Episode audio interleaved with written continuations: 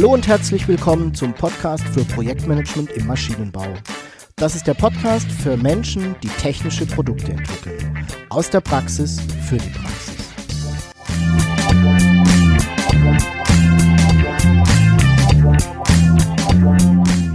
Mein Name ist Jörg Walter. Ich bin Ingenieur und arbeite als Berater, Trainer und Coach im Projektmanagement für technische Projekte.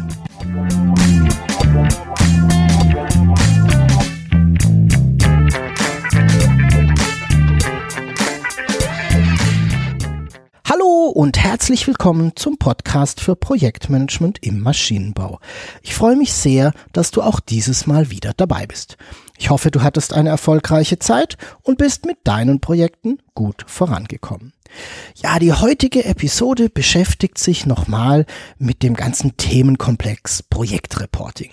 Beim letzten Mal habe ich dir ja meine Gedanken zum Red, Yellow, Green Status mitgegeben und dieses Mal soll es um etwas gehen, was ganz viele schon kennen oder zumindest mal gehört haben, aber leider nicht so oft in ihren Projekten verwenden.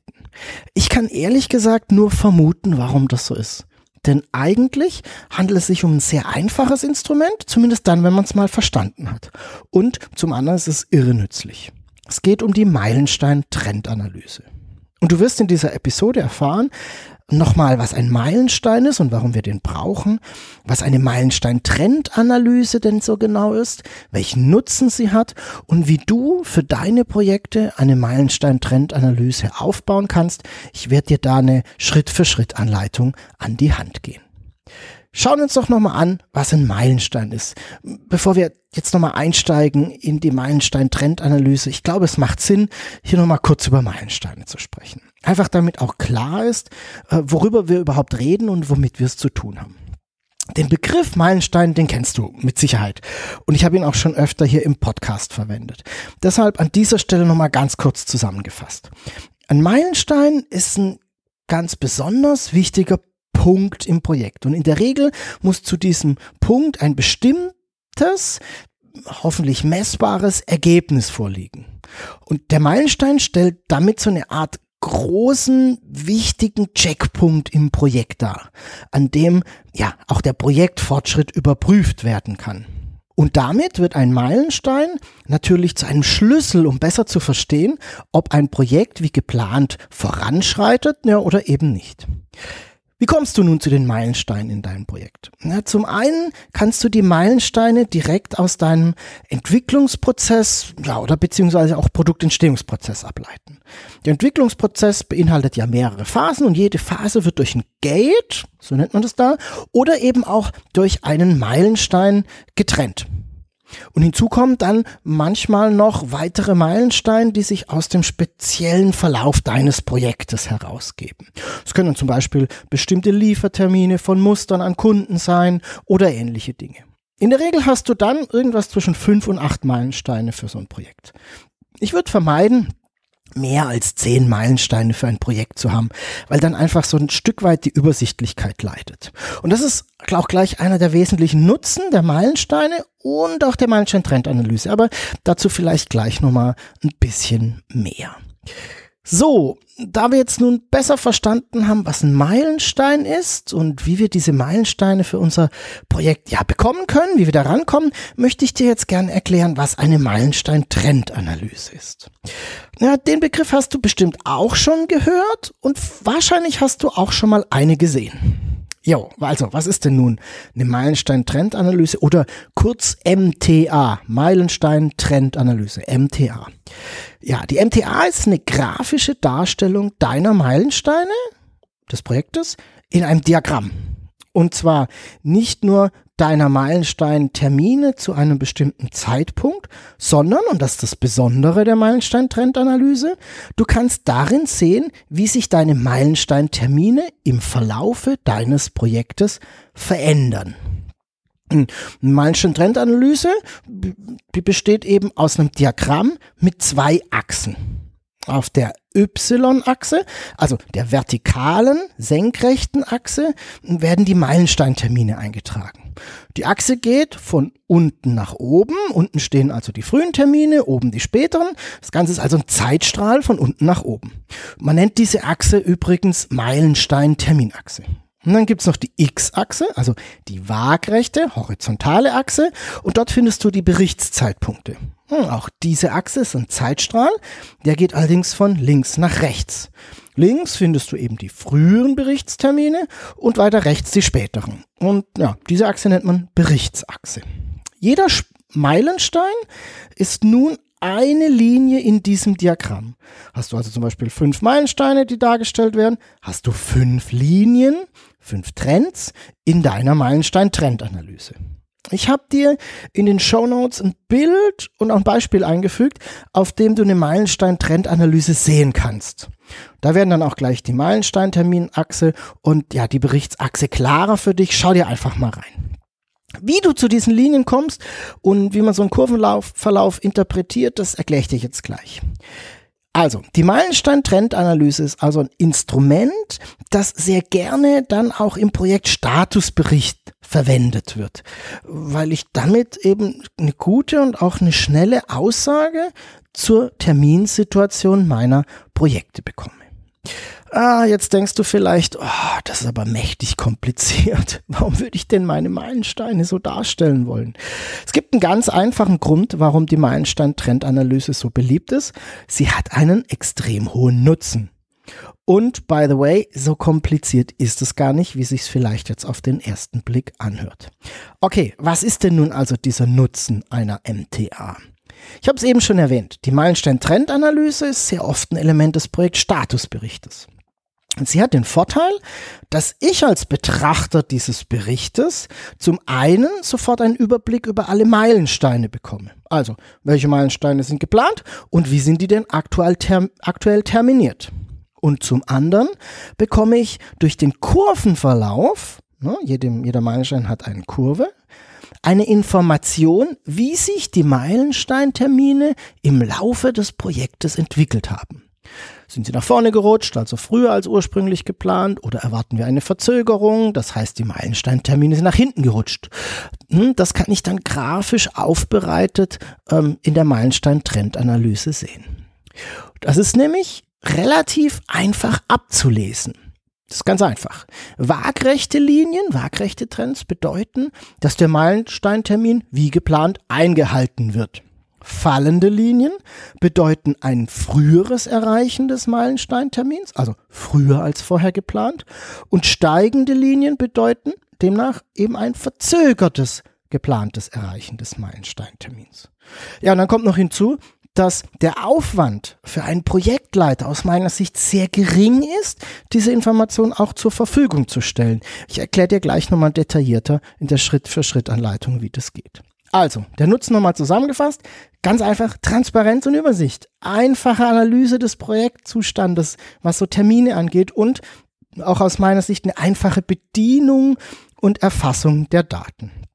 Okay, wie kannst du nun vorgehen, um eine Meilenstein-Trendanalyse für dein Projekt zu erstellen? Wie schon angekündigt, habe ich dir so eine kleine Schritt-für-Schritt-Anleitung mit fünf Schritten zusammengestellt. Der erste Schritt ist, erstelle dir eine Meilenstein-Trendanalyse-Diagramm. Also, du brauchst ein Diagramm, in das du dann in den weiteren Schritten deine Meilensteintermine eintragen kannst. Äh, hierzu darfst du dir einfach ein Diagramm aufbauen, wie ich es eben beschrieben habe. Schau einfach auch mal in den Show Notes nach, dann verstehst du schon, wie es gemeint ist. Und du kannst das Diagramm zum einen auf einen Flipchart malen, ist der einfachste Weg, oder es auch in Excel oder zum Beispiel PowerPoint aufbauen. Der zweite Schritt ist, definiere deine Meilensteine für dein Projekt. Du brauchst jetzt natürlich Meilensteine, die du im Rahmen der Meilenstein-Trendanalyse zum einen darstellen und zum anderen aber auch verfolgen möchtest. Hm, wie eben schon beschrieben, sind das in der Regel die Gates aus deinem Produktentstehungsprozess oder eben halt die Meilensteine, die diese einzelnen Phasen trennen. Und manchmal kommen noch weitere für dich wichtige, für dein Projekt wichtige kritische Projekte hinzu. Nochmal die Empfehlung, bitte versuch weniger als zehn Meilensteine in der Meilenstein-Trendanalyse abzubilden. Es wird sonst tatsächlich so ein bisschen unübersichtlich. Der dritte Schritt ist, definiere deine Berichtszeitpunkte. Du darfst nun festlegen, wie oft du berichten möchtest. Also in welchen zeitlichen Intervallen du deine Meilensteintermine in der MTA aktualisieren möchtest. Üblicherweise geschieht das immer zum Lenkungskreis eines Projektes, weil da möchte ich ja berichten und da sollten meine Daten natürlich einigermaßen aktuell sein. Ähm, meistens findet der eben einmal pro Monat statt und falls nicht, dann hat sich dennoch bewährt, einmal pro Monat die Meilensteintermine und damit auch die Meilenstein-Trendanalyse zu aktualisieren. Ne, so bekommst du einmal im Monat ein neues Ergebnis. Ja, und jetzt kommen wir schon zum vierten Schritt. Trag jetzt zu jedem Berichtszeitpunkt, also einmal im Monat, deine Meilensteintermine ein. Ja, das geht nun einfach so, dass du beim ersten Berichtszeitpunkt, also in der Regel zum ersten Lenkungskreis, das ist ganz links auf deiner Berichtsachse, die geplanten Termine deiner Meilensteine auf der Meilenstein-Terminachse, das ist die senkrechte Achse, aufträgst. Und da der Zeitstrahl ja von unten nach oben geht, ist der früheste, also der nächste Meilenstein ganz unten, der danach folgende darüber und so weiter und so fort. Und beim ersten Bericht hast du nichts anderes als ein paar Punkte, die übereinander stehen, ähm, eben ganz links auf der Achse. Am nächsten Berichtszeitpunkt, also zum nächsten Lenkungskreis, gehst du eben nun genauso vor. Du gehst allerdings auf der X-Achse, also auf der Berichtsachse, eine Einheit, ein Monat vielleicht, nach rechts.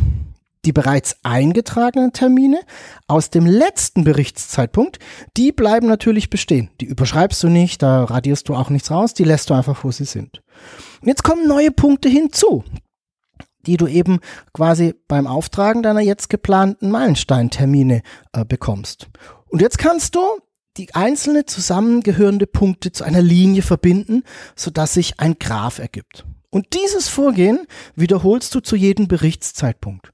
Das heißt, jede Linie pro Meilenstein wächst, wenn man so will, von links nach rechts. Und du erinnerst dich, waagrechte Linien bedeuten, dass der Meilensteintermin wie geplant eingehalten wird, fallende Linien bedeuten ein früheres Erreichen des Meilensteintermins und steigende Linien bedeuten demnach eben auch ein verzögertes Erreichen des Meilensteintermins.